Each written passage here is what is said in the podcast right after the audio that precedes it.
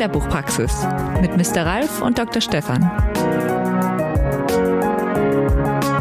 Du Stefan, ich habe dir doch erzählt, dass mein Sohn ein Päckchen in die USA geschickt hat zu Weihnachten an seine Freundin. Ja, und ist das inzwischen angekommen? Stimmt. Immer noch nicht. Es ist immer noch nicht da. Ich habe ja gedacht, gut, über den, den Jahreswechsel hinweg hatten die viel, viel Zeit noch gebraucht, um die Stimmen auszuzählen. Bei der Wahl in den USA ist er jetzt vorüber. Joe Biden ist jetzt als Präsident vereidigt. Müsste ja langsam mal ankommen, das Päckchen. Ja, ja jetzt vielleicht beeilen sie sich ja jetzt. Noch. Ach, apropos Biden, bei der Amtseinführung, sag mal, hast du das mitgekriegt? Das fand ich ganz spannend. Da war eine ganz junge Lyrikerin, 22 Jahre alt, und die ähm, hat eigentlich allen die Show gestohlen. Ähm, und das war sehr ergreifend, wenn man da ähm, zugeguckt hat. Stell dir mal vor, wie das bei uns gewesen wäre, habe ich mir überlegt. Kannst du dir das vorstellen? Schloss Bellevue, Bundespräsident und dann, äh, ja, wer könnte das, wer könnte das machen?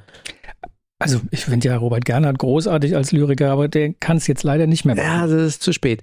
Aber äh, Nora Gomringer vielleicht. Das wäre mal eine Idee. Das würde auch die Verbindung Deutschland-Schweiz noch ein bisschen stärken. Es wäre eine neutrale Dichterin. Oder mal Richtung Poetry Slam äh, gedacht, vielleicht Julia Engelmann. Also, so, also ich glaube, da gibt es ganz viele Möglichkeiten.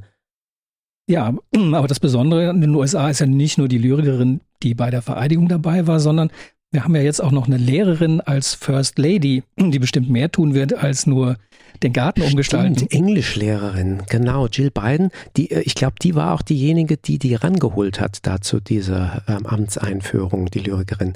Ja, das ist natürlich, ähm, das ist äh, jemand, der wahrscheinlich an der Spitze des Staats für Leseförderung sorgen wird. Und ich glaube, die wird dafür gut sein, auch so den, den Funken ja. äh, zu wecken und zu weiter Das ist ja immer wichtig, dass der Funke überfliegt. Genau. Apropos, da hätten wir doch jemand, der sowohl was mit den USA zu tun hat, als auch was mit Funken und den Lesefunken überspringen lassen. Also du meinst einen Funkenflug über einen großen Teich, also virtuell? Das wäre doch mal eine Idee. Und ah. Telemedizin macht es doch auch möglich. Also dann probieren wir mal, ob, wir den, ob, ob da der Funke oder vielleicht eine Funke äh, genügt. Oder die Funke.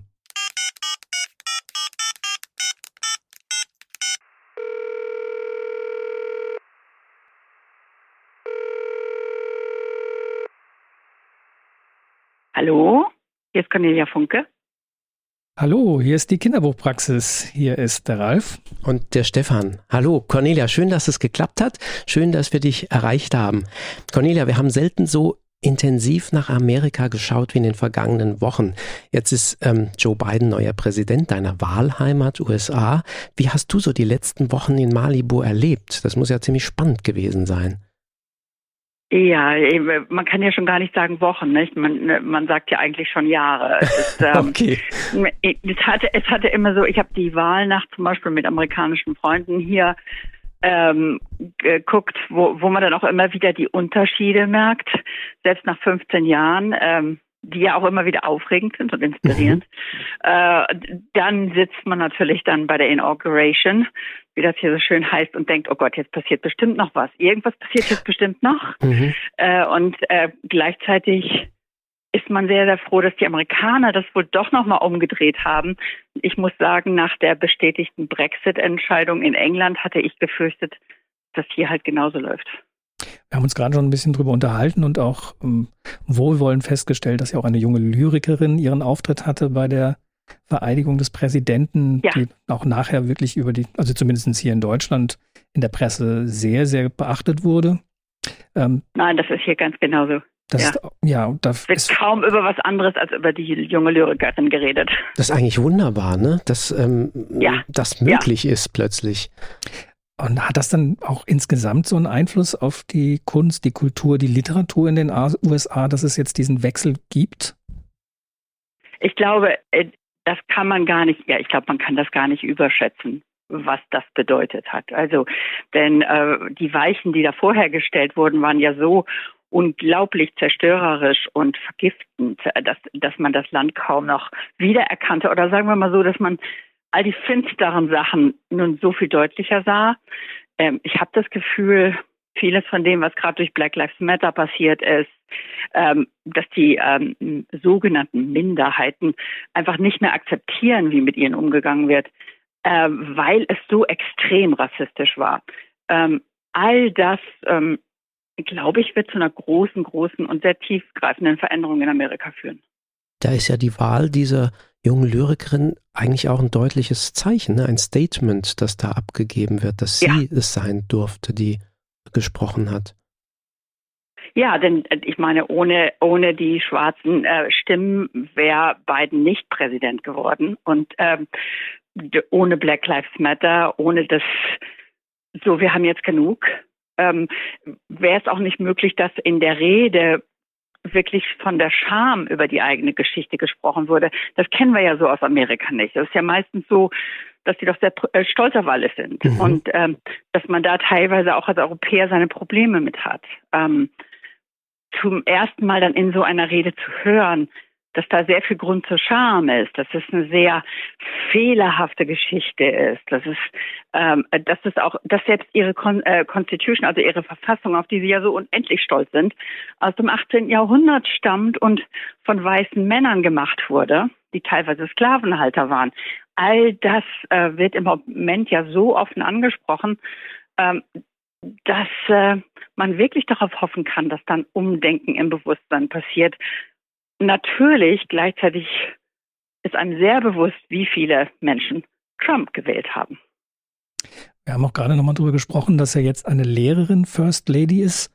Auch das ist ja ein Unterschied zu den vergangenen ja. vier Jahren, ähm, was wir aber ja. auch, auch, als ein, ein deutliches Signal sehen würden, ja auch zum Thema Literatur, zum Thema Bildung, zum Thema literarische Bildung. Also auch da haben wir ja hier jetzt ein bisschen Hoffnung, dass das ja auch für all die Menschen, die sich mit Literatur beschäftigen, ein kleines oder größeres Signal ist. Äh, ganz bestimmt. Es war natürlich gerade aus der Kunst, äh, Kunstszene kam natürlich in den vier Jahren ein äh, sehr radikaler Widerstand und äh, ein sehr au, äh, offener Widerstand. Ich meine, wenn man allein schon äh, den New Yorker oder den New York Times las, noch zu Trump-Zeiten, äh, war man ja fast erstaunt, dass die nicht alle verhaftet wurden dass es gab ja einen so offenen intellektuellen Widerstand gegen all das, was da an reaktionärem und rassistischem ähm, umherkroch, ähm, dass sich durchaus ja auch die Pressefreiheit bewährt hat, die ähm, die Position der Künstler zu verstehen. Wir haben auch eine politische Aufgabe, wir haben eine aufklärerische Aufgabe. Ähm, ich glaube, dass auch die Jugend in Amerika mm, wahnsinnig politisiert worden ist in den letzten vier Jahren. Das habe ich zumindest auch von ähm, Universitätsleuten, von Museumsleuten gehört, dass plötzlich ähm, in, in der Vorlesung gesagt wird, nee, nee, nee, wir wollen jetzt nicht über Rembrandt reden, wir wollen jetzt über die politische Situation reden. Und das nach einer Zeit, wo man ja dachte, die Jugend hätte sich ziemlich entpolitisiert und er würde Politik nur noch als was sehr Zynisches, Korruptes begreifen. Also das klingt eher nach Aufbruchstimmung. Ja, wie gesagt, es haben über 40 Prozent haben Trump gewählt. Okay. Also ja, das ist das ist Aufbruchsstimmung. Ähm, in bestimmten aber, Teilen. In äh, bestimmten ne? Teilen. Aber okay. ich glaube auch auch Aufbruchstimmung von jemandem, der am Wegrand gesessen hat und sich von den Wunden der vergangenen vier Jahre erholt und okay. jetzt wieder auf die Füße kommt. Ne, die blauen Flecken sind noch da. Also wir sind gespannt, wie, wie das äh, sich jetzt in den nächsten Wochen und Monaten in den USA so darstellt, wenn wirklich Politik gemacht wird und ja, ich sag mal, diese Aufregung auch um diese Tage rund um die Wahl und jetzt die Vereidigung sich gelegt hat. Die ersten Entscheidungen, die Biden am ersten Tag äh, der, sein, äh, der seiner Präsidentschaft gemacht hat, sind für uns alle hier schon so dramatisch, weil er ja den Travel Ban zurückgenommen hat. Er hat das, äh, das Pipeline-Projekt mhm. gestoppt. Mhm. Er hat also im Grunde ja äh, zehn so massive politische Entscheidungen getroffen, auf die man eigentlich sonst immer Jahre warten muss, dass das ja zum Glück wenigstens schon mal passiert ist. Zu den politischen Stürmen kam ja noch die Sorge, mit Corona leben zu müssen. Ähm, wie war das für dich? Hast du dich in Arbeit eingegraben oder dich mit Esel und Entenfüttern auf der Avocado-Farm abgelenkt? Oder wie, wie war das für dich, die Situation? Ja, es ist interessant, dass du wahr sagst, äh, denn bei uns ist es ja so schlimm, wie es nie zuvor war. Ja, ist, ist, ja. ja. Das, ist. Also, hm. wir haben ja inzwischen Zahlen hier, also von denen haben nicht mal die negativsten äh, Prophet, Propheten gesprochen. Äh, ich merke das natürlich, weil ich auf dem Land lebe, wesentlich weniger. Das höre ich von allen Freunden überall in der Welt, die nicht in den Städten wohnen. Ähm, ich kann halt draußen sitzen. Ich kann und ich habe mir, ich habe im Grunde ist meine Farm hier so ein Refugium geworden in, im, im letzten Jahr. Das heißt, äh, ich hatte sehr viele Freunde hier weil ich halt so viel Platz habe, dass man sich dann auch mal mit zehn Leuten auf dem Hof treffen kann und alle sitzen an Tischen weit voneinander entfernt. Mhm. Ähm, und äh, man hat unglaubliche und unvergessliche Gespräche und Begegnungen. Das ist hier eigentlich das ganze Jahr passiert, sodass ich ähm, das als sehr, sehr, sehr bewusst äh, wahrgenommen habe. Und ich habe außerdem sehr, sehr verstärkt durch meine Stiftung äh, natürlich den unterschiedlichsten ähm, Wohltätigkeits nennt man das in Deutschland immer noch so, Wohltätigkeitsorganisationen, ja, ja, ja. Charities mhm. äh, gespendet, äh, weil die Not einfach so groß und fast unfassbar ist.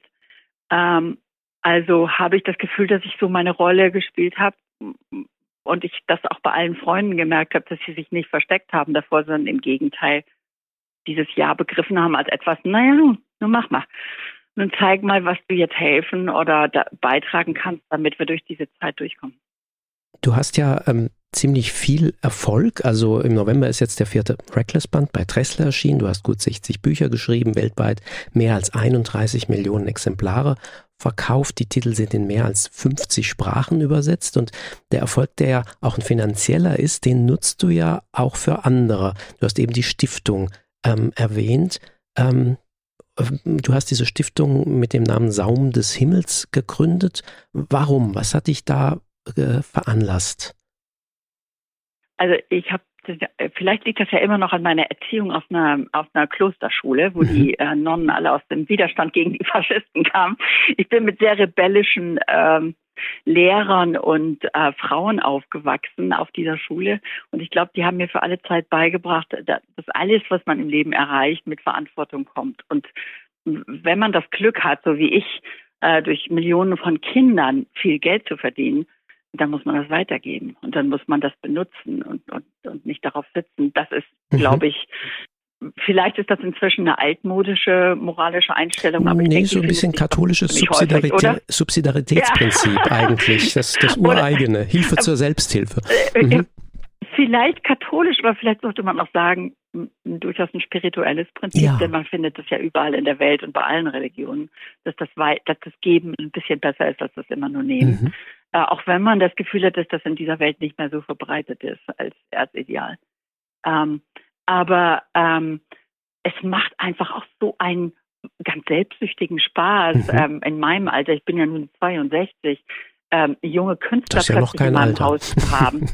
Mm, ja, also komm da erstmal hin und dann merkst du, das ist doch schon ein Alter. Wir sind nicht weit ähm, davon entfernt. Ja oh, Stefan, sehr weit. naja, naja, also sechs Jahre noch. Na, also es ist nicht ja. so weit. Das ist nicht so weit. Mhm. Um, also es ist es ist einfach, ich würde sagen, ähm, ich wurde mal gefragt, was war dein glücklichstes Jahr? Welches, welches Jahr würdest du gern nochmal leben? Und das wär, war das Jahr 2019. Mhm. Äh, als der Journalist die Antwort bekam, kam natürlich erstmal Gelächter, weil die dachten, naja, das ist vor Covid, deswegen sagt sie das jetzt. Mhm. Nein, das war mein glücklichstes Jahr. Ich hatte hier, ich glaube, insgesamt 20 Künstler aus aller Welt.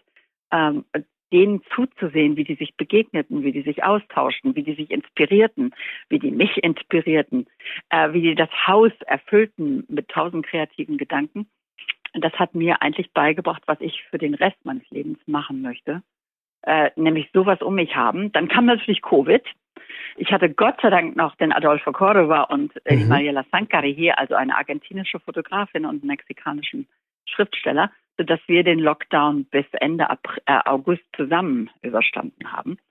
Ähm, aber die ganzen jungen Illustratorinnen, die ich aus Hamburg eingeladen mhm. hatte, aus meiner alten Schule, äh, aus Kolumbien, aus, aus der ganzen Welt, die sitzen natürlich gerade alle zu Hause und ich bin in regem Zoom-Kontakt mit denen. Aber das kann natürlich das Miteinander arbeiten am Ort nicht ersetzen.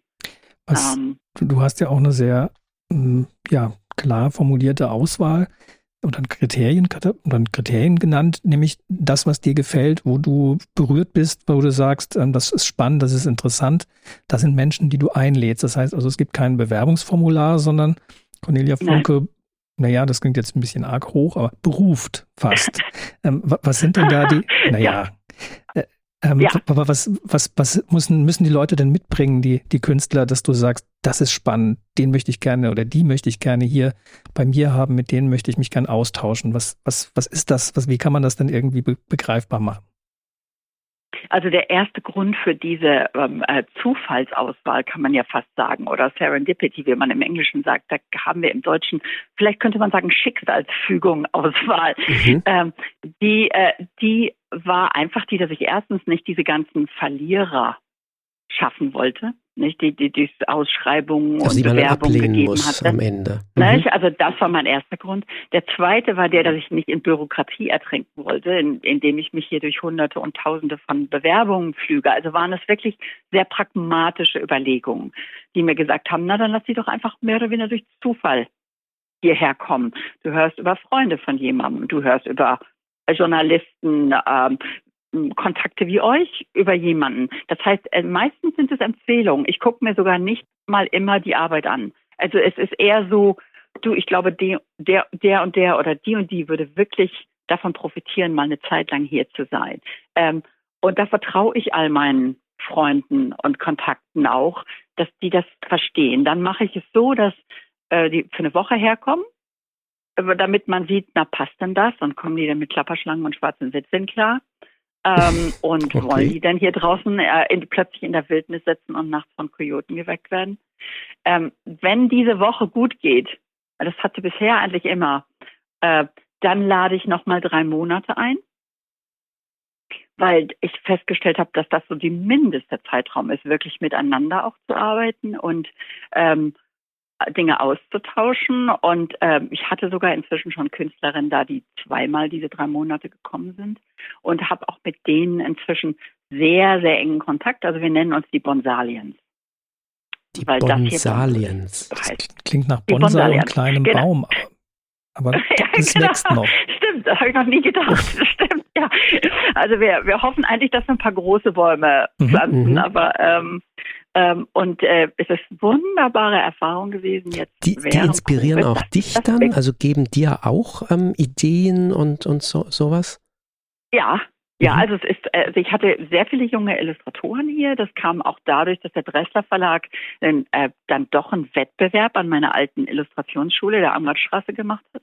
Mhm. Ähm, und äh, mir dann einen der Gewinner schicken, wo auf ihre Kosten schicken wollte. Ich habe dann aber die zehn Arbeiten gesehen, der von den Favoriten und habe die alle zehn eingeladen. Oh. vier von vier von denen sind gekommen äh, und mit denen mit mit zweien arbeite ich auch schon an Buchprojekten. Äh, die sechs anderen, mit denen also gemeinsame Buchprojekte, so. also oder ja. deren Buchprojekte ja. und du bist sozusagen Mentorin. Äh, äh, also beides. Ich ah. mache äh, mit der mit der Sarah Richter gerade ein wunderbares mhm. Projekt für die Droste-Hülshoff-Stiftung. Mhm. Das heißt, die Droste-Stiftung hat mich gebeten, ähm, Kinderstationen zu dem Wanderweg zu schreiben, den die zwischen der Burg und dem Rüschhaus machen. Ähm, ich habe daraufhin darum gesagt, dass ich das gerne mache, aber nur, wenn ich mit einer jungen Leipziger Illustratorin arbeiten kann, nämlich der Sarah Richter, die hier war und die mich unendlich beeindruckt hat mit ihrer Arbeit. Die macht im Grunde 3D-Modelle von, die, die sie dann fotografiert mhm. und die dann im Grunde Illustration werden. Also ein ganz faszinierender und schöner Prozess.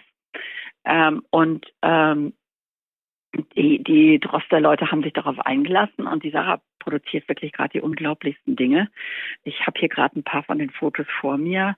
Äh, und am Montag reden wir alle über das Layout des Büchleins. Die Texte habe ich jetzt geschrieben. Also das wird im Grunde so die erste dann veröffentlichte Arbeit, die ich mit einem dieser Illustratoren äh, gemacht habe. Das sind dann tolle Ergebnisse. Dann ist da, ne? Und dann ist mhm. da die mhm. Aisha Chamiet, das ist eine muslimische Illuminatorin, ähm, die in England lebt. Die Eltern sind vor der Apartheid aus Südafrika geflohen. Äh, und Aisha hat uns hier sehr viel über den Islam und äh, muslimische Kunst beigebracht und hier sogar Workshops mit Inner City Kids gemacht, in denen sie ihnen die Symmetrie von islamischen Buchillustrationen beigebracht hat. Mhm. Das war ziemlich beeindruckend. Und Farben aus Avocadokernen äh, gemacht hat. Mit aus der möchte ich gerne ein Buch über Ja. Also selber ja, produziert. Ja, wusste ich auch nicht, bis Aisha uns das gezeigt hat. also die ist rausgegangen bei euch in, in den Garten und, und hat sozusagen das selber ja. geerntet, gemacht, äh, produziert. Toll. Ja. Mhm. Ja, ne, und die hat auch hier mit Passionsfrucht und und und gearbeitet mhm. und hat halt diese klassische Training, was natürlich auch Pflanzenfarben bei, ja. äh, ne, beein, äh, einschließt. So, bin ich gerade wieder aus dem Englischen übergegangen. ähm, ja. Na, das passiert einfach ja, ja. und so. Ähm, das war für uns alle unendlich beeindruckend und hat mir auch im Grund beigebracht, hauptsächlich weibliche Künstler einzuladen, mhm. weil ich natürlich merkte, dass ich Frauen wie Aisha im Grunde nur hier haben kann oder leichter hier haben kann, wenn sie mit Frauen zusammen ist. Ähm, das hat auch teilweise einfach einen anderen Effekt. Die Mädchen, die saßen hier abends immer in meinem Wohnzimmer und äh, machten Filmabende zusammen und ähm, ist eine größere Offenheit. Das Leben. Das wird genau. Äh, ich hatte auch männliche Künstler hier. Ich habe auch immer wieder äh, äh sehr erfolgreiche, schon ähm, etablierte Künstler hier, die dann im Grunde mit mir diese Aufgabe teilen, äh, die Jüngeren zu inspirieren oder denen auch einfach ein bisschen was zu erzählen über die Kunstwelt, über die Buchwelt, was wir alle gelernt haben, damit sie das nicht alles durchmachen müssen. Ähm, und das kann auch oft ähm, sehr, sehr inspirierend sein. Und Denn, ne? möchtest du dieses Modell sozusagen nach Deutschland ein bisschen übertragen, weil du hast ja ja auch eine Idee mit ja. einem, einem, ich glaube, Spiegelhof soll es heißen. Ja. Ähm, wie, wie, also geht das überhaupt eins zu eins auf Deutschland übertragen? Ich, also ich glaube nicht, dass es eins zu eins mhm. wird. Ich hoffe, dass es so zwei zu eins wird. Also dass da noch viel mehr dazu kommt, weil ich natürlich auch gerade in Deutschland ein solches Netzwerk von kulturellen Verbindungen habe ähm, dass ich hoffe, dass das eigentlich sogar noch mehr werden wird. Meine Schwester und mein Schwager, der Fotograf ist, fantastischer Fotograf, werden das leiten. Im Grunde, also die werden so sowas wie die Hauseltern sein. Wir werden als Prinzip genau wie hier es so haben, dass maximal drei oder vier Künstler gerade da als Residenz sind. Also da, ich glaube daran, das Projekt so klein zu halten, damit es wirklich ein ganz familiäres und intimes Arbeiten ist und Austauschen. Ähm, das heißt, wir gucken uns gerade nach einem Hof um, in dem es auch eine große alte Scheune gibt, wo man Ausstellungen machen kann. Ähm, da habe ich schon von diversen Museen und äh, Institutionen wie dem Günter Grass Haus Interesse, dass wir da zusammenarbeiten. Also eher äh, im heißt, Norden Deutschlands. Gelleren.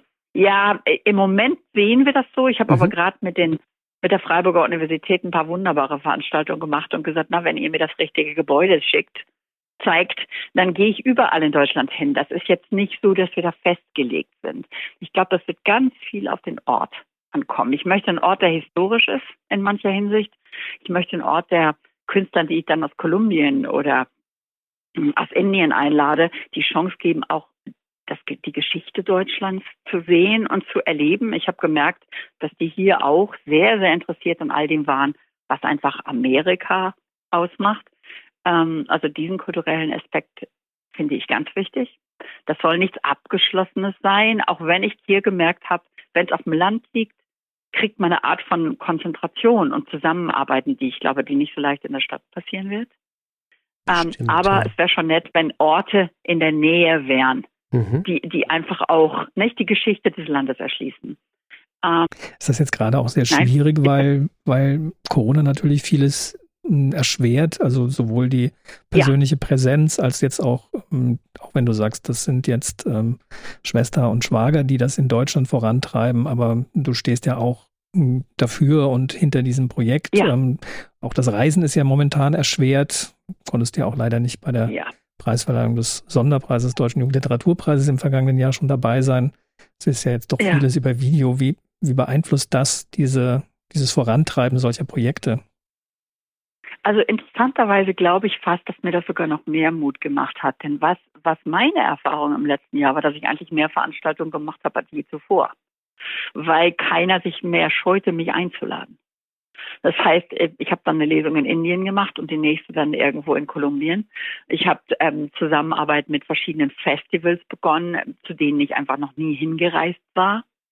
Ähm, und ich habe im Grunde dadurch auch die Chance gesehen, dass wenn wir den Spiegelhof etablieren, ja, ich hoffe, ich bin da einmal im Jahr mindestens für ein paar Wochen und ähm, tausche mich mit den Künstlern aus, arbeite da auch selber und so weiter. Aber ich kann halt auch einmal im Monat durch eine Zoom-Veranstaltung da sein. Mhm. Ich kann halt mich wirklich sehr regelmäßig zum Dialog anbieten, ähm, wirklich präsent sein. Denn das haben wir ja alle im letzten Jahr gemerkt, dass das eben doch digital geht.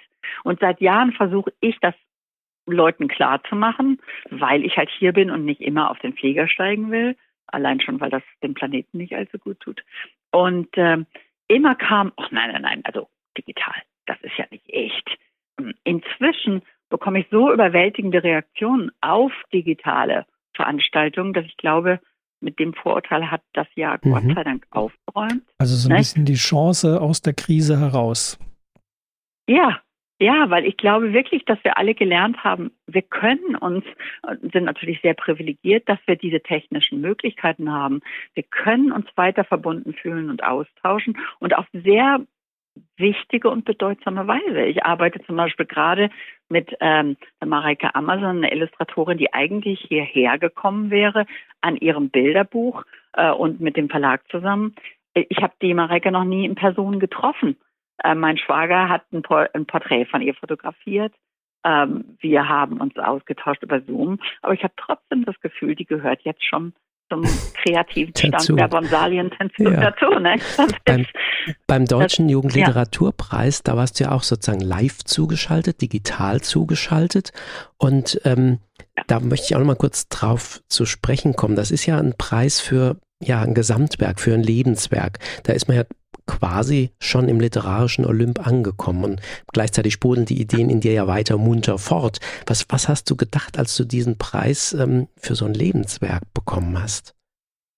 Ja, da haben meine Freunde hier alle gelacht und gesagt, das ist so wie der Oscar das Lebenswerk, dann warten sie eigentlich drauf, dass du tot umfällst. Ja, das, heißt, äh, so, das passt, okay, passt ja irgendwie gar nicht, dass man denkt, ist doch zu früh. Viel zu früh. Also ich glaube, an der Stelle muss ich doch mal, muss ich doch mal einschreiten. Also auch auch Andreas Steinhöfel hat den Preis bekommen und er war ja noch deutlich jünger. Und, da bin da, ich noch ganz beruhigt. Ja, ja, also auch da. Der ist noch viel jünger als ich, ja. Wir haben ja. permanent darauf hingewiesen, dass das äh, kein Preis sei, der jetzt ein Lebenswerk abschließt, sondern es ist eine Würdigung dessen, was man bis zu dem Zeitpunkt äh, erreicht und geschaffen hat. Aber genauso ja. die Aufforderung, bitte weiterzumachen. Auch, Nein, das habe ich auch so begriffen und es war auch, also ich habe mich wirklich sehr, sehr darüber gefreut. Ähm, denn ich meine, ich habe immer gedacht, ich bin nicht unbedingt die Geschichtenerzählerin, die den Preis bekommt, weil es in Deutschland ja doch mit der Fantasy immer noch so ist, dass die etwas verpönt ist. Ähm, und ich die ja nur mit Leidenschaft schreibe, weil ich glaube, dass sie eigentlich ein bisschen wirklicher ist in mancher Hinsicht. Aber ähm, das war für mich eine große Freude, auch gerade in dem Jahr, und ich muss auch sagen, dass ich mich gerade im letzten Jahr, ähm, und das zeigt ja unser Gespräch heute auch wieder, sehr, sehr verbunden mit Deutschland gefühlt habe. Das habe ich hier von einigen Emigranten gehört. Ähm, mit einer Professor, deutschen Professorin an der Brandeis University in Boston habe ich darüber gesprochen, ähm, mit einigen anderen, äh, die in New York arbeiten. Dieses seltsame Gefühl, dass man plötzlich mit der deutschen Kultur mehr verbunden ist denn je mhm. und, äh, und das auch sehr schätzt also ich habe sehr, sehr interessante und, und auch sehr tiefe Gespräche zu der ganzen Situation, gerade mit deutschen Journalisten und ähm, äh, Freunden gehabt. Und ich glaube, das, das, äh, das wird werde ich auch mitnehmen aus der ganzen Covid-Zeit. Dein, dein jüngstes Bilderbuch, was bei uns gerade erschienen ist bei Tressler, die Brücke hinter den Sternen, das hast du ja auch in dieser pastosen Technik in Ölmalerei ähm, gemalt, während bei Re äh, Reckless ja. hast du das in ganz feinen ähm, Bleistiftzeichnungen gemacht. Warum hast du dich jetzt mehr so für diese Technik ähm, entschieden? Ja, also das mit dem Öl, das mache ich jetzt seit vier Jahren und habe da wirklich eine ganz erstaunliche Resonanz drauf gehabt, also äh, auch aus so aus von Kuratoren und, mhm. und Freunden beim Getty, äh, wo ich das Gefühl habe, aha, ich weiß wohl offenbar, was ich da tue. Ähm, und habe erst hauptsächlich Porträts gemalt, mal aber inzwischen auch oft meine Figuren. Zum Beispiel für Reckless habe ich eine der Figuren erstmal groß, zwei, äh, groß gemalt, bevor ich über sie geschrieben habe. Ah, in, in äh, Öl? Äh, und, auch in Öl dann? Ja, ah, ja, ja, ja. Und äh, das Verrückte ist, ich habe nie so groß gearbeitet. Das fing eigentlich durch mehrere Dinge an. Das fing an dadurch, dass hier ein Freund äh, im, im, im El Segundo im Museum eine Ausstellung über meine äh, Reckless App gemacht hat. Ich habe ja eine 110 Minuten langes wie ich sage, atmendes Buch zu Reckless entwickelt mit ganz vielen Künstlern hier, indem wir mit Scherenschnitt, äh, Schnitt, mit mit, mit Textilkunst, mit, mit vielen Arten von Film und Kunst gearbeitet haben, um Geschichten über diese Welt zu erzählen. Und da, darüber haben die eine Ausstellung gemacht, also für all die, über all die Arbeit. Ähm, und äh, eine Riesenwand äh, im Museum war frei und da waren gro drei große Holzwände. Und äh, der Bernhard Zünkler, der Kurator, sagte zu mir, so, mach die mal voll. Und ich sagte, ja, äh, mhm. Moment mal, ich bin Illustrator, ich mache kleine Sachen. Und er gesagt, nee, nee, nee, mach mal voll. Und ich weiß noch heute, ich nahm meine Kreiden und kletterte auf eine Leiter und machte das voll. Und dachte, oh mein Gott, 20 Minuten. Okay. ist ja ziemlich groß geworden, ja. geht ja. Mhm. Und äh, dann stand ähm, der Jim Hughes davor, das ist der Fotograf, der, der David Hockney meist begleitet und porträtiert. Und der sagte zu mir, you know that's the best thing in the exhibit, right? Can I take a photo of you? okay. Und ähm, da dachte ich, okay, was macht sich da gerade für eine Tür auf? Ähm, und seitdem male ich eigentlich recht ernsthaft. Habe das noch nicht ausgestellt. Äh, äh, doch in Karlsruhe. In Karlsruhe mhm. in der Kunsthalle haben sie einiges ausgestellt. Aber ähm, ansonsten ist das immer noch so mehr was, was ich in meiner Garage habe, wo ich mich immer freue, wenn Leute reinkommen und sagen, wer hat das denn gemalt? Sag ich, das ich. Mhm. Das hast du gemalt? Und das freut einen dann immer, wenn man diese Art von Reaktion bekommt. Wir fragen ja immer gerne, wenn jemand nicht nur eins kann, sondern mehreres, also in deinem Fall schreiben und illustrieren, wie man dann beides so irgendwie zusammenbringt. Gibt es den Vormittag zum Schreiben, den Nachmittag zum, zum Malen und Illustrieren oder ist das, wechselt das nach Lust und Laune und Befindlichkeit oder wie geht man mit diesen beiden Talenten um, dass da keines zu kurz kommt? Ja, da bin ich immer leider noch, glaube ich, fast äh, sehr, viel zu, würde man fast sagen, preußisch, obwohl ich ja gar nicht preußisch bin, ähm, dass ich immer noch denke, na Cornelia, also du verdienst jetzt dein Brot mit dem Schreiben, also jetzt mal mal nicht zu viel. Nicht? Also da, das, die innere Stimme habe ich dann in mir äh, und diszipliniere mich dann, dass ich doch erstmal meine Bücher schreibe. Äh, es gibt, es kommt eher so in Phasen. Also natürlich, wenn es jetzt sowas wie das Bilderbuch gibt, äh, das ist natürlich dann ein großes Projekt, äh, wo ich mich ganz aufs Malen konzentriere. Äh, oder wenn ich jetzt wie Reckless 4 das illustriere, das sind natürlich viele Wochen Arbeit. Aber es kommt dann doch eher so in Blöcken. Und ich hoffe eigentlich jetzt sehr, dass ich äh, am Spiegelhof dann auch eine große Scheune haben werde, wo man mal große Leinwände leichter aufhängen kann, als ich das mhm. hier kann. Äh, denn eigentlich möchte ich schon noch mehr malen. In dem Bilderbuch ähm, Die Brücke hinter den Sternen, da geht es um Tod und Verlust. Und ähm, wir haben uns gefragt, wie wichtig es für dich war, das Thema so komprimiert anzugehen, was ja nicht gerade einfach ist. Insbesondere für, für kleinere also, Kinder. Ja, ihr wisst ja vielleicht, äh, was der Auslöser war, weil ich wurde gefragt, ob ich eine Kurzgeschichte mhm. für eine Anthologie schrieb, die der Sternenbrücke zugute ja. kam, dem Kinderhospiz. Mhm. Und ähm, ich ha, äh, mir wurde gesagt, na, das kann einfach unterhaltsam sein. Und ich habe gesagt, naja, also den Kindern und den Eltern äh, schulde ich das anzusprechen, was deren Leben gerade bestimmt. Und das ist der Tod. Also muss die Geschichte vom Tod handeln. Ähm, und äh, ich habe die Erfahrung, ich habe schon oft Briefe auch von Eltern, von Erwachsenen gehört, die gerade meine Bücher in, in Sterbenszeiten oder auch in bedrohlichen Zeiten lesen. Das kommt doch relativ häufig vor. Äh, wobei man immer denkt, na, da hat sich die Geschichte dann ja bewährt. Außerdem liebe ich immer dieses Bild, ähm, dass die Hexen im Mittelalter die Zaunreiterinnen genannt wurden. Ich nehme mal an, mhm. ich bin mhm. auch eine Zaunreiterin. Die haben immer einen Fuß im Leben und einen Fuß im Tod. So, und sie sitzen halt auf dem Zaun und der ist mhm. die Grenze zwischen diesen beiden Welten, äh, die eigentlich dieselbe Welt sind, aber wir empfinden sie halt als sehr getrennt. Ich habe auch schon mit Kindern Begegnungen gehabt, die schwer krank waren, die, die dem Tod schon ins Auge geguckt haben. Ich selbst habe ihm natürlich ins Auge geguckt, als mein Mann starb. Mhm. Das heißt, ähm, ich hatte auch noch nie Angst vorm Tod. Das hat äh, meine Mutter eine Zeit lang früher immer sehr bestürzt, wenn ich als Kind sagte, nee, wieso sollte ich da Angst vor haben? Ähm, das heißt, es gibt ganz, ganz viele Gründe, die da reinflossen, dass ich die Geschichte sehr ernst nahm. Und als ich sie dann geschrieben habe, wurde mir ausgerichtet von dem Kinderhospiz, dass die das laut vorgelesen hatten und dass die Direktorin mir ausrichten ließ, es wäre ein bisschen heller geworden. Ich habe dann immer mit dem Verlag darüber geredet, ob wir da nicht mal ein eigenes Buch ausmachen. Und Dressler wollte das eigentlich immer. Mhm. Ähm, Und als ich dann hier endlich auch Platz hatte zum Malen, habe ich gesagt, na ja, aber das sollte, ich glaube, ich dann sollten etwas andere Bilder werden, Bilder, die den Reichtum dieser anderen Welt zeigen, die, die, in die man auch richtig reingehen kann. Und das, soweit ich das weiß, kann das nur Öl. Ähm, ich hatte das noch nie gemacht. Ich habe das ähm, zum ersten Mal versucht, fand das aber wirklich als Arbeiten sehr befriedigend. Ich liebe das auch an Öl, dass man es immer wieder umarbeiten kann, immer wieder verändern. Anders als bei Bleistift. Ich wurde ja. ja, oder auch bei Wasserfarben. Das, mhm. oh Gott, Aquarell. Ich, nee, Aquarell und ich sind keine Freunde. um, ähm, das heißt, äh, nicht mehr selbst bei Pastell. Oh, mhm. Also wenn man da einmal was verkorkst hat, dann hat ja. man es verkorkst. Ja. ja. ja, um nochmal beim Schreiben zu bleiben. Ähm, bei, bei Reckless ist es so, da ist der vierte Band im November rausgekommen und ähm, du bist ja. irgendwie schon in Gedanken beim fünften und du hattest mir beim ersten Band in Bologna erzählt, du wolltest alle Kontinente abdecken. Wäre der fünfte ja, ja. Band dann der letzte? Also ich würde dir auch zutrauen, dass du noch weitere Kontinente erfindest und gar nicht beim fünften also als ich letzten ja bleibst. Gedacht, äh, also ich, ich habe das immer noch als Idee. Ich will die mhm. alle Kontinente abdecken. Ich bin noch weit hinterher. Also ich habe noch keine afrikanischen Mädchen, ja. keine südamerikanischen, nicht mal nordamerikanischen. Deswegen denke ich, da kommst du nicht hin mit ne? den fünf.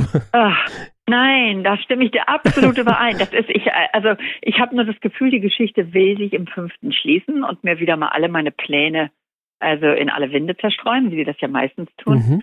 Ähm, aber noch habe ich die Hoffnung, dass ich durch Figuren diese anderen Welten reinbringen kann. Das heißt, ähm, ich hoffe noch, dass ich im, im, fünften Band dann, also eine afrikanische Figur weiß ich schon, dass die auftaucht.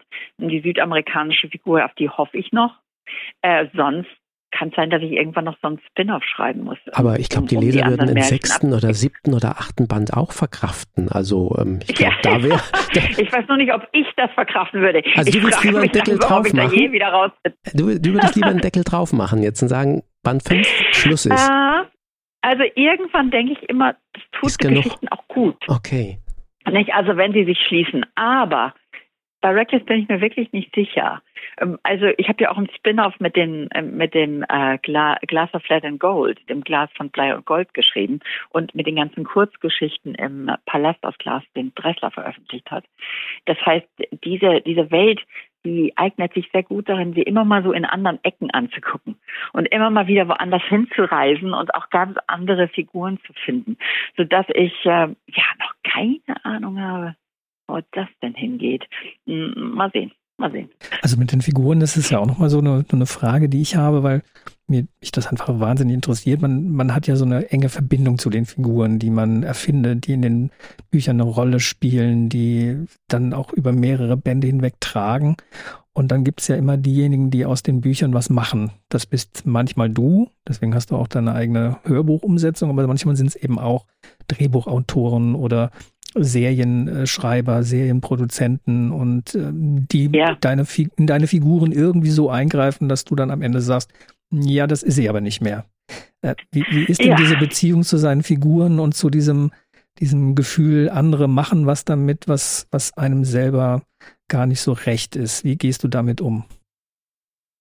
Also ich bin da früher anders mit umgegangen als heute. Also ich weiß noch, als ich begann oder als ich die ersten ersten Künstler, Theaterleute, Filmleute auf mich zukamen, die plötzlich was mit meinen Geschichten machen wollten, fanden ich das eigentlich immer nur aufregend und dachte, das wird ja das spannend jetzt, das mal durch deren Brille zu sehen. Und ähm, ich bin eigentlich eben jemand, der ganz fest daran glaubt, dass Kollaboration uns eigentlich immer nur weiterbringt und auch zusätzlich inspiriert, ähm, Farben auf die Palette bringt, die man eigentlich nicht hat. Ähm, das haben mir dann aber doch so einige Erfahrungen so ein bisschen ausgetrieben, diesen Glauben daran. Ähm, der letzte Drachenreiterfilm war gerade ein ganz böses äh, Beispiel dafür. wenn, wenn einem nämlich dann plötzlich man merkt, dass einem die Werte, die man ja durchaus auch in einer Geschichte hat, die Dinge, an die man glaubt, was Menschen ausmacht, was die Welt ausmacht, was auch vielleicht den Sinn des Lebens ausmacht. Wenn einem da plötzlich die anderen Künstler drangehen und man da plötzlich Zynismus in der eigenen Geschichte entdeckt, ähm, Klischees, die man nie so unterschreiben würde, ähm, Ziele, ähm, Vorstellungen, die einem zutiefst fremd sind oder die man sich gegen, gegen die man sich sogar teilweise im Geschichtenerzählen wendet, dann wird es dann problematisch. Und ich habe gerade ähm, eine, eine Fernsehadaption, eine mögliche für Reckless abgelehnt, weil mir nicht ganz klar wurde, was die Produzenten davor hatten. Ähm, und äh, gerade bei Reckless, glaube ich, werde ich da sehr kritisch sein und dem wirklich nur zustimmen, wenn ich das Gefühl habe, das wird den Stoff bereichern, statt ihn zu schrumpfen.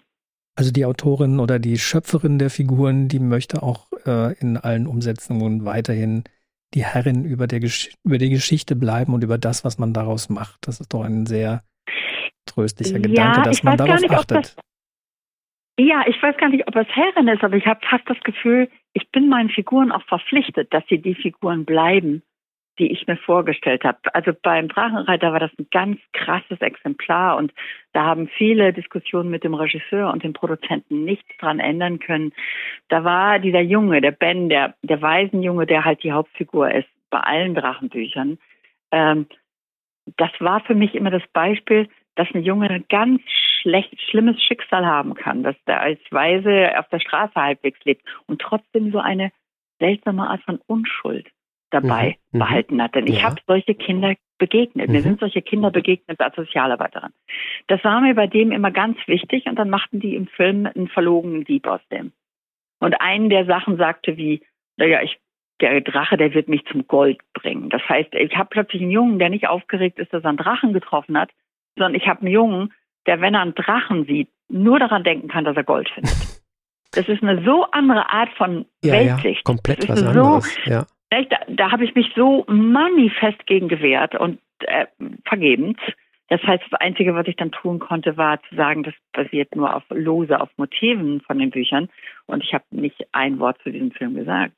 Aber das war für mich dann doch ein Beispiel, Cornelia muss vorsichtig sein mit Verfilmungen. Ähm, bisher dachte ich, naja, da werden Sachen verkürzt, da werden auch mal Sachen geändert, wie bei Tintenherz oder auch beim Herr der Diebe. Aber ich hatte nie das Gefühl, dass meine Figuren verkrüppelt oder verdreht wurden. Das haben dann die deutschen Macher von Drachenreiter zum ersten Mal geschafft. Also wir und, freuen ähm, uns, dass du auch weiterhin Herrin, sage ich jetzt doch mal, oder die Souveränität, Herrin der Diebe, genau, dass du weiterhin sozusagen die Souveränität über deine Figuren hast. Und ich glaube, die Leser und Leserinnen ähm, freuen sich auch, dass das bestimmt ähm, nicht in die falsche Richtung gehen soll. Ähm, bei uns ist es, äh, die Sonne ist untergegangen bei uns jetzt inzwischen während unseres Gesprächs. Bei dir geht sie wahrscheinlich noch ein Stück weiter auf oder ist sie schon aufgegangen? Ich weiß es nicht. Bei uns ist es gerade ganz regnerisch und oh. ihr müsst euch vorstellen, auf einem großen ja. alten Baum vor meiner Veranda sitzt seit unserem Anfang unseres Gesprächs ein Kranich oh. und guckt auf mich runter. Der hört mit. Ein weißer Kranich. Ja, das sieht sehr beeindruckend genau. Ja. ja, es war genau. wunderbar, mit dir zu sprechen. Wir könnten noch endlos so weiter sprechen, aber ähm, wir hoffen ja vielleicht, dass wir uns auch im, im äh, Ende des Jahres vielleicht, vielleicht irgendwann auch mal wieder sehen oder vielleicht finden auch Messen wieder statt. Wir wissen es nicht, wir hoffen es an. Ähm, wir sagen auf jeden Fall, bleib gesund und ja, überstehen auch diese ich danke Zeit. Euch und ja. Ja, ich habe ich hab fest vor, ähm, im Sommer oder spätestens im Herbst nach Europa zu kommen. Also, mach's gut, Cornelia. Tschüss. Ich bedanke mich. Ja, Tschüss. ich auch. Tschüss. Ist natürlich schön, wenn man aus dem Fenster guckt, der Kranich sitzt auf dem Baum, das ist richtig eine kleine Idylle. Ja, wir haben ja auch den Hund gehört, der, also äh, ganz ordentlich. Vielleicht hat sie den ja ausgesperrt, damit er nicht dazwischen der Hund. bellt. Ja, ne, das, ja. das ist eine richtige kleine Farm. Apropos Farben. Ähm, wir haben ja noch zwei Buchtipps am Ende. Auf Rezept. Auf Rezept. Und ja, mein Buchtipp hat was mit Farben zu tun oder mit wie man, Farm. Wie was man in Deutschland sagt, Bauernhof. Grad, was du ausgesucht hast, okay. Nein, es geht um, ja, denn das Thema Bauernhof ist ja für, für Kinder immer ein ganz wichtiges, ganz viele oh, Pappbilderbücher, Bilderbücher. Wo da, kommt die Milch her? Genau. Putzige, schöne, geleckte Bauernhöfe mit ein paar Tieren. Ähm, da gibt es jetzt beim Klett Kinderbuchverlag von der Lena Zeise, die illustriert und auch Autorin ist das Buch Das wahre Leben der Bauernhoftiere. Oh, das klingt wie ein Enthüllungsbuch, das wahre Leben. Ja, so ein bisschen ist es auch oder es hat auch einen Hintergrund. Aha. Es gab nämlich beim Klett Verlag mal ein anderes Buch, das hieß Alles lecker und da haben acht Jahre nach Erscheinen ein paar Landwirtschaftsverbände gesagt, das sei ja sehr, sehr äh, ungerecht, wie da die Massentierhaltung dargestellt wird und wie verklärend dort die ökologische Landwirtschaft dargestellt wird. Und aus dieser Diskussion, die auch in der Öffentlichkeit geführt, wurde, kam offenbar beim Klett Kinderbuchverlag die Idee, das Ganze doch einfach mal wertfrei nebeneinander zu stellen. Und das ist auch das Prinzip von diesem Buch, das wahre Leben der Bauernhoftiere. Es gibt auf der einen Seite die Darstellung der sogenannten konventionellen Landwirtschaft oder Tierzucht und auf der anderen Seite die ökologische Tierhaltung. Und ähm, das Buch versucht es auf einer sehr sachlichen Ebene, und natürlich ist da, schwingt da immer so ein bisschen was mit, wenn man da sieht, wie eine Sau nach dem Abferkeln in einem Ferkelschutzkorb liegt und die Ferkelchen drumherum sind. Das sieht irgendwie sehr nach ähm, Ferkelschutzkorb. Mhm. Das sieht auch so aus, wie es klingt. Ähm, nicht wirklich so nach Wühlen im Schlamm, im Dreck und draußen das rumlaufen. völlig aseptisch. Ja, mh, trotzdem irgendwie auch ein bisschen befremdlich. Aber dieses Buch lässt die Entscheidung, wie man das denn jetzt äh, finden mag, dem überlässt es dem Leser. Der Leser darf schauen ähm, und erhält natürlich auch einen sehr, sehr realistischen Einblick, ohne dass dieses Buch an sich wertet. Das darf der Leser dann für sich tun und darf eben auch entscheidend entscheiden, welche Form der der Tierhaltung ihm etwas mehr zusagt und was das eben auch für Konsequenzen hat. Denn das machten ja alle nicht zum Spaß, sondern um immer noch den sehr, sehr hohen Fleischkonsum in unserer Gesellschaft zu befriedigen. Also ein Buch, was so ein bisschen weggeht aus dieser Idylle des Bauernhofs, sondern einen sehr realistischen, sehr sachbezogenen Blick in diese Bauernhöfe und die Massentierhaltung wirft. Also ein interessantes mhm. und konflikthaftes und ja, ein Buch zum, zum Mitreden. Sagen wir nochmal den Titel für den Rezeptblock. Das ist von Lena Zeise, Das wahre Leben der Bauernhoftiere, beim Bei. Klett Kinderbuchverlag erschienen. Und du hast auch ein Buch. Ich habe auch Tiere. was ohne Tiere. Ähm, ja, das aber auch auf dem Land spielt. Ähm, und zwar habe ich, äh, stelle ich ein Rezept für den jugendlichen Leser, Leserin aus. Und ähm, ich habe gelesen äh, von Benedikt Wells Heartland. Ähm, jetzt äh, kennst du Benedikt Welt überhaupt nicht, überhaupt nicht als Jugendschriftsteller, sondern ähm, bekannt äh, natürlich durch ähm, seinen Erstling ähm, Becks letzter Sommer und durch Spinner. Und ähm, die letzten Romane, glaube ich, der letzte Roman war vom Ende der Einsamkeit und dann kamen die Geschichten, die Wahrheit über das Lügenamt. Jetzt hat er seinen ersten Jugendroman geschrieben, Benedikt Wells Heartland, bei Diogenes erschienen. Und da geht es um äh, einen 15-jährigen Jungen namens Sam, ähm, spielt in Missouri 1985 äh, im Ort Grady, den die meisten Jugendlichen nach dem Ende ihrer Schullaufbahn verlassen. Ähm, wir haben da äh, einen schweigsamen Vater, eine krebskranke Mutter, der beste Freund weggezogen. Also das ist die Ausgangssituation und was sich dann entwickelt, ähm, das ist ein Kammerspiel der feinsten Sorte. Das ist ein sehr, ähm, ja, äh, gut austariertes Arrangement ähm, mit drei neuen Freunden, die er findet, respektive einer Freundin. Ähm, ja, klar, er verliebt sich auch.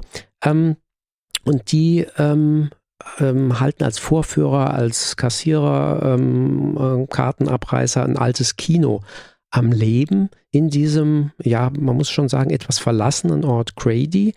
Und ähm, Sam, der sich in allem unzureichend empfindet, ähm, auch ähm, Ängste, es geht um ganz viele Ängste, die er hat. Und Sam findet Worte, er lernt mit diesen unterschiedlichen Typen unterschiedlich zu kommunizieren, er beginnt wahrzunehmen.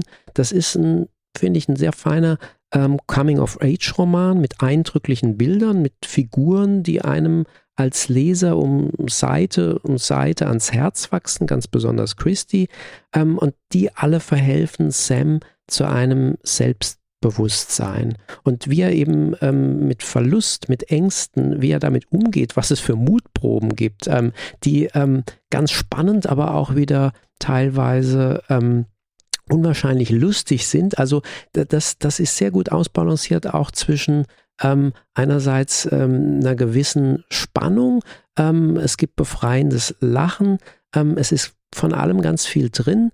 Ähm, muss ich sagen, äh, bin ich sehr angetan ähm, von Benedikt Welz, äh, wie er diesen Coming-of-Age-Roman komponiert hat. Der erscheint am 24. Februar. Heartland bei Diogenes. Das wäre nochmal ein ganz spannendes Thema. Das können wir uns ja für eine spätere Praxisöffnungszeit mal ausdenken. Ähm, Jugendbücher, die gar nicht in Jugendbuchverlagen erscheinen oder ja. bei Diogenes ist muss ja gar immer nicht bisschen, immer. Muss ja gar nicht immer, ne? Also der Inhalt macht's. Der Inhalt macht's, genau. Ja, und da wir ähm, aus den Mails von unseren Hörerinnen und Hörern äh, erfahren haben, dass sie gerne mehr Lesefutter ähm, vorgestellt bekommen haben wollen, dann wollen wir aus dem Frühjahrstiteln, die es gibt, ähm, gerne einige Rezepte ausstellen das nächste Mal. Ähm, und dazu haben wir eine berufene Buchhändlerin aus Hochheim eingeladen, die Jutta Bummel von der Buchhandlung Eulenspiegel. Und ähm, ja, da werden wir, glaube ich, über einiges zu diskutieren haben. Vielleicht können wir ja auch mal was aus dem Giftschrank nehmen und mal was schauen, was sich da so verbirgt. Aber hm, es gibt, glaube ich, genügend Interessantes aus dem Frühjahr, was sich äh, für den Rezeptblock eignet. Ich glaube auch, da haben wir genug. Ja, und damit ihr die Folge nicht verpasst, einfach den Kanal abonnieren und äh, immer informiert sein, wenn die neue Folge online ist. Und wer uns Fragen stellen möchte, Tipps hat, ähm, ein Thema vorschlägt, gerne her damit auf kinderbuchpraxis.mvb-online.de. Bis nächstes Mal.